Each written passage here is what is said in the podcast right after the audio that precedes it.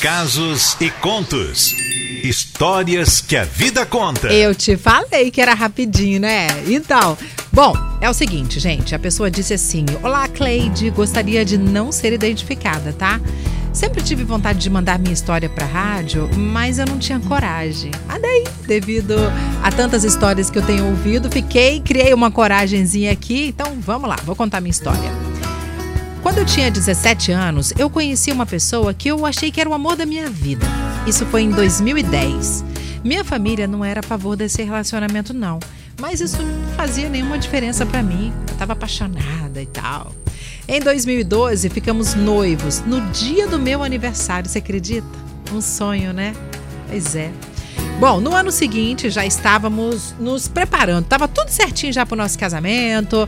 Aí estava vendo só a questão de dinheiro, moradia, essas coisas, né? Mas exatamente um ano de noivado, ele terminou comigo. É. O que um ano atrás tinha sido um sonho, naquele momento tudo estava desabando para mim. Mas tudo bem, bola para frente. Só que uma semana depois eu descobri duas coisas importantes. Duas. A primeira, eu estava grávida. E a segunda, ele já estava com outra. E para piorar, minha família, que era contra, caíram todos em cima de mim. A minha irmã, Cleide, ficou até sem falar comigo. Não foi nada fácil, tá? Mas, como sempre, graças a Deus, a minha mãe não me abandonou. Isso para mim foi o suficiente. Então, segui em frente. Não foi nada fácil, pois sempre tinha aquele olhar ou aquela gracinha de eu ser mãe solteira, sabe? Mas graças a Deus, nada disso me abalou, não.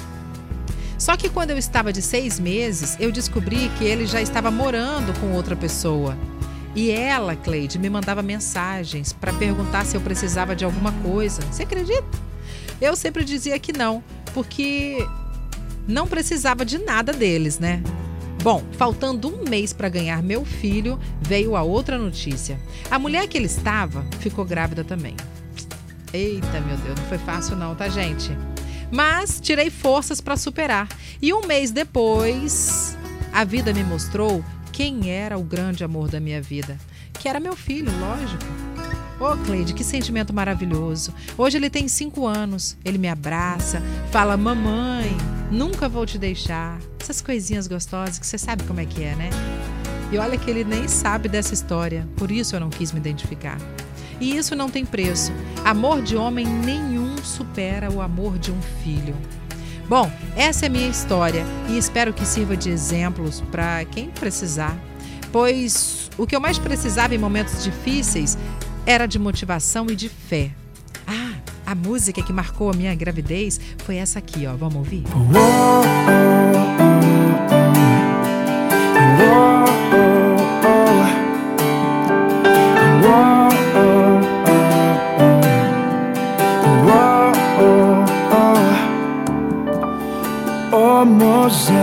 Cheguei à conclusão. Já faz tempo que a gente fica Pós namoro, sei lá, a gente enrola.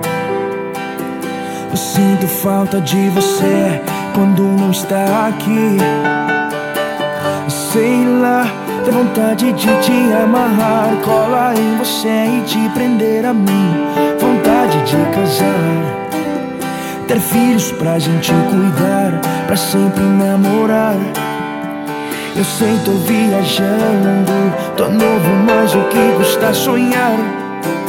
Seu tempo não para de passar e nunca vai parar. Piscar de olhos, tá passando mais de um mês. A gente fica velho, o que a gente fez? Não deixe o nosso plano acabar. Esteja aqui amanhã quando eu acordar. Amorzinho, vamos fazer assim. Eu cuido de você, você cuida de mim. Não desisto de você e nem você de mim. Vamos até o fim. Amorzinho, vamos fazer assim. Eu cuido de você. Você cuida de mim, não desisto de você e nem você de mim. Vamos até o fim. Dá a mão pra mim.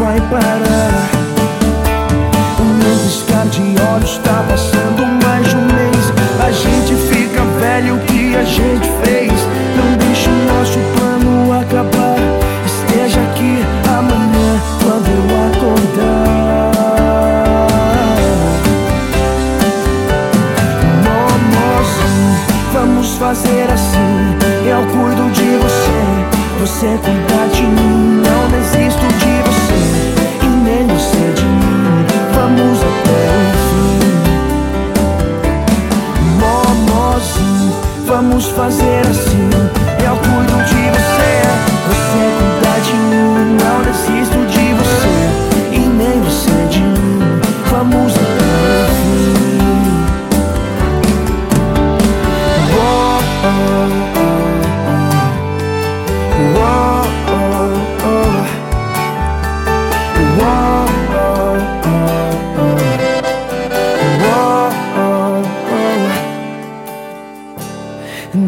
mão pra mim. Na litoral eu tô legal.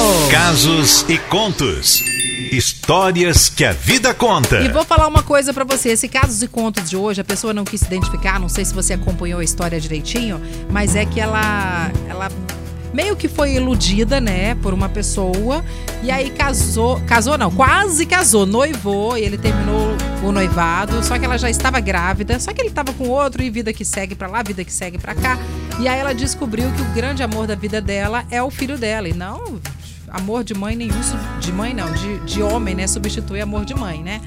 Mas ela falou uma coisa aqui que me chamou atenção, Sol. Ah. Ela disse assim: ah, a esposa do, do, do pai do meu filho, né, até ofereceu ajuda pra gente, não sei o que, imagina, não quero nada deles, né? E aí eu vou, a pessoa não quis identificar, então eu vou, não vou identificar essa pessoa, mas eu preciso te falar que você tá errada num quesito. Todo filho precisa de um pai. Ele tem um pai. O seu filho é 50% você, 50% o pai. Você não pode privar ele do pai dele de jeito nenhum. Desculpa, é minha opinião. Pronto, falei, entendeu? É verdade. Você pode não querer ajuda é, financeiramente falando, entendeu? Mas a- o psicologicamente falando, você pode atrapalhar a vida do seu filho se você não permitir que ele tenha acesso ao pai dele. Só se o pai não quiser de jeito nenhum, mas você tem que fazer a sua parte como mãe. 50% é você, seu filho, mas os outros 50, desculpa, mas é o pai. Precisa saber que é o pai, precisa conviver com ele É, também, é. né? Se o pai quiser, é claro, mas é Então. precisa sim, tá? É, verdade. Alguém Ó, comentando? A Sol? Rosana Garcia falou: Meu Deus, como eu me identifico com casos e contos. Gente, foi pra mim isso. E a Lenilda da Taíde falou: Amor de filho nada supera. Meu filho, meu maior parceiro, eu te amo, Lucas. Que lindo. Maravilhoso. E é isso mesmo, gente. Fica a dica pra você que tem filho aí. A gente sabe que não é fácil criar filhos sozinhas, entendeu? Mas o filho não foi feito sozinho. Então, precisa sim de ajuda do pai. Nem que seja aquela ajuda pra, ó, vai na escola, que é dia dos pais, pra você receber não sei o quê e tal, aquela lembrancinha. Ó, futebol do filho hoje, dá um pulinho por lá. Exatamente.